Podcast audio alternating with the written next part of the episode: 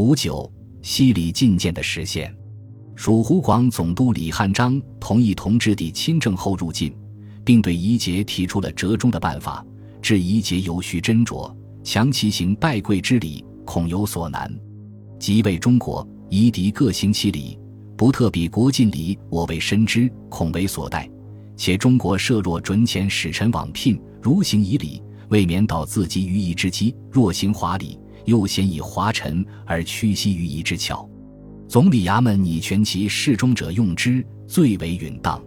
即使不拜不跪，亦不过等立服之马而已。在圣度宽宏，故无不可容纳者，且正可谓中国前史外洋地步。或就华、杨斟酌各办。定于外国使臣入晋之礼，中国设或前史往聘，礼义如之。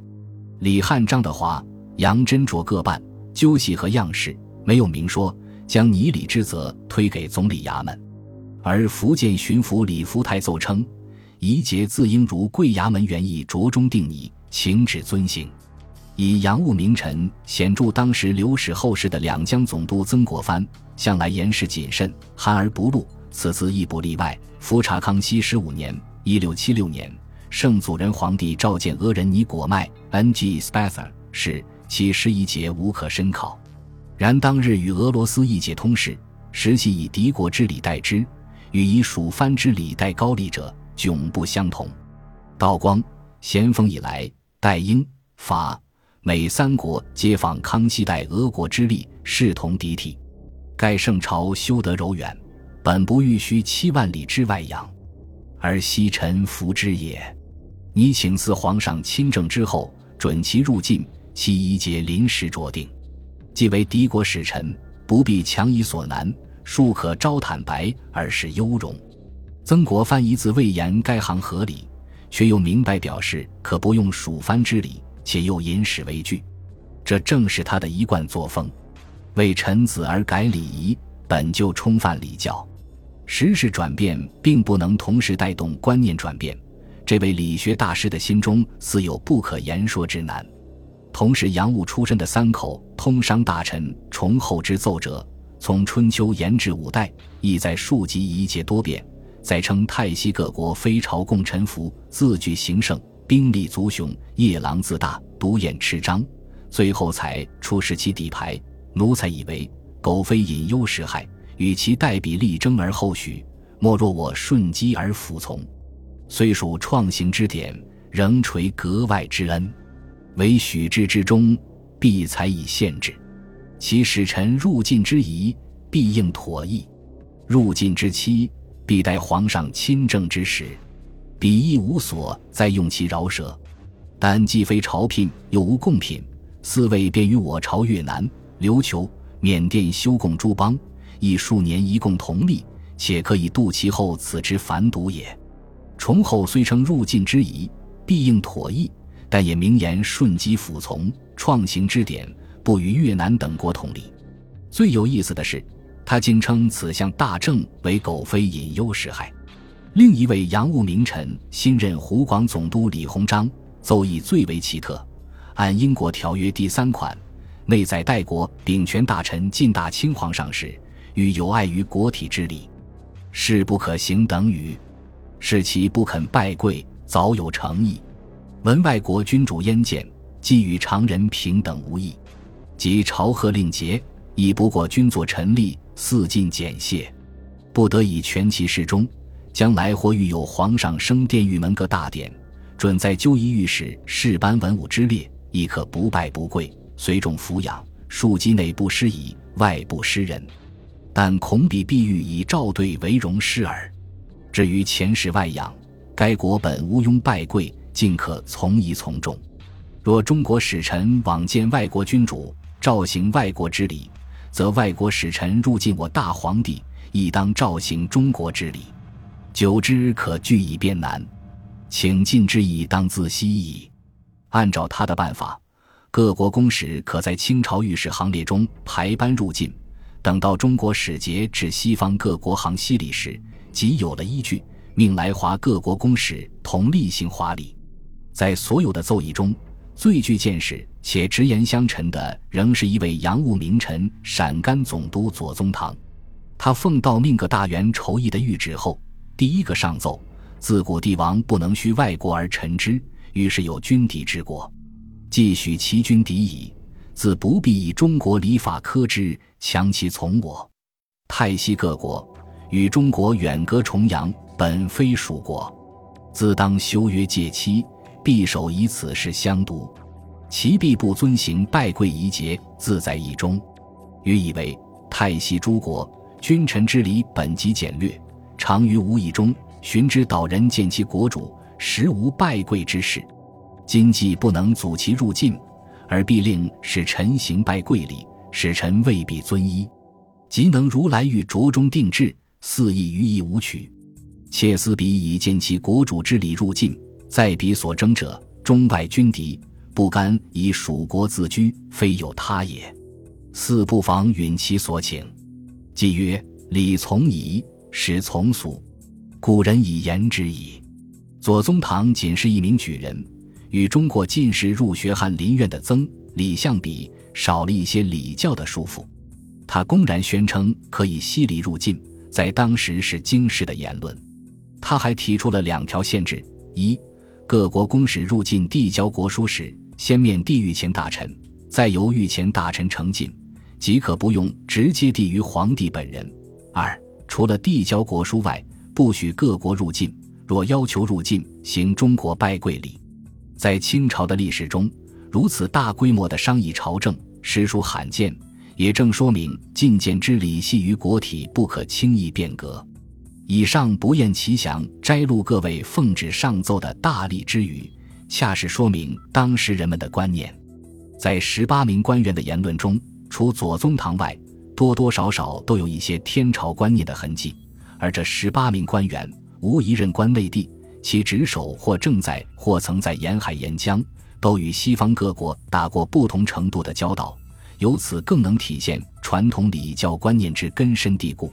毫无疑问，清朝的此次讨论众说纷纭，得不出任何结论。一八六九年，总理衙门与英国商议修约时。对觐见之礼并无新意，而同治帝尚未亲政，觐见仪式也随之拖了下来。一八七二年十月，同治帝举行大婚，距其亲政之时已经很近了。一八七三年一月，直隶总督北洋大臣李鸿章收到日本外务卿副岛总臣的召会，称其将前来互换中日条约，其中有一段文字引起李氏的注意，即日本天皇命复岛换约诏书中称。今闻清帝大婚已协，亲政在耳，朕当送书申贺，而其治之。李氏立即意识到觐见之争迫近，于当月二十日上奏称：唯据称进奉国书一节，切虑临时必复从西洋各国何此请进，即得仰慕恩宠，可否请敕下总理各国事务王大臣密为筹议，借其传之臣等传商该使遵照。也就在此时。因德国新任公使里弗斯 （M. von Revels） 到京，向总理衙门递交其国书中一本，总理衙门也依例回复同治帝致德皇书。二月十七日，总理衙门大臣董询、崇伦、夏家浩将清帝复书寄交与德国公使李福斯时，却被拒收。李福斯称其国书正本尚未呈递，同治帝即将亲政，致使禁帝，亲政在即。觐见难辞，总理衙门已经感受到了压力。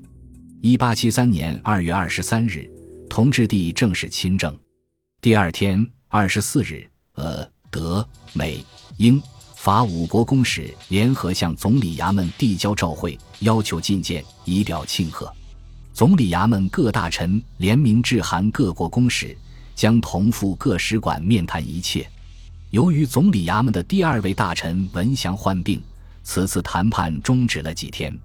三月五日，呃，德、美、英、法五国公使第二次联合召会总理衙门，催问何时何处定期急务。至此，一心与暴病的文祥及总理衙门各大臣，只能于三月十一日亲至俄国公使馆，与五国公使谈判。英国公使威妥玛出示各国劫掠，称言。外国使臣觐见一节，其礼较条约增隆。盖品级从重使臣机有国书进入他国，系两邦和睦之政。他国不见，系和睦不及之据。咸丰八年所定条约，指《中英天津条约》第四款，内在泰西各国于此等大臣相为和一立准，应有优待之处，皆一律行办等因。兹在泰西各国相为立准，应有优待之处，觐见之礼最为重具。准否施行，有意汉之万国公法一书可稽。中国各大臣向以批阅。此次的会谈，各方未协。三月十四日，总理衙门大臣与五国公使第二次会谈依旧未协。关于这两次会谈，奕欣的奏折曾详细报告：彼为条约中有碍于国体之理，未不可行，则告以碍于中国国体，亦不可行。彼为条约允以优待，则告以中国相待能优于礼之中，不能优于礼之外。彼谓为拜贵之礼，有碍国体者不能行。此外均可商酌，则告以为拜贵之礼最关中国国体，首先议定。此外时可从容拟议。一心自称两次谈判辟小百端，反复辩结，急于舌壁唇焦。谈判的核心仍是不放过一线希望。让五国公使在觐见中行拜跪礼。至于各国劫掠，奕心等又作赴各国劫掠，以俄国为其例。俄国与中国久为友邦，当时觐见，载在典册。中国康熙年间使臣至俄，俄国亦未常见，迄今二百年和好如初。一心宣称，中国一四个大臣并无避逃有碍中国体制之心，即可从容一办。对于这样的谈判。各国公使表示了极大的不满。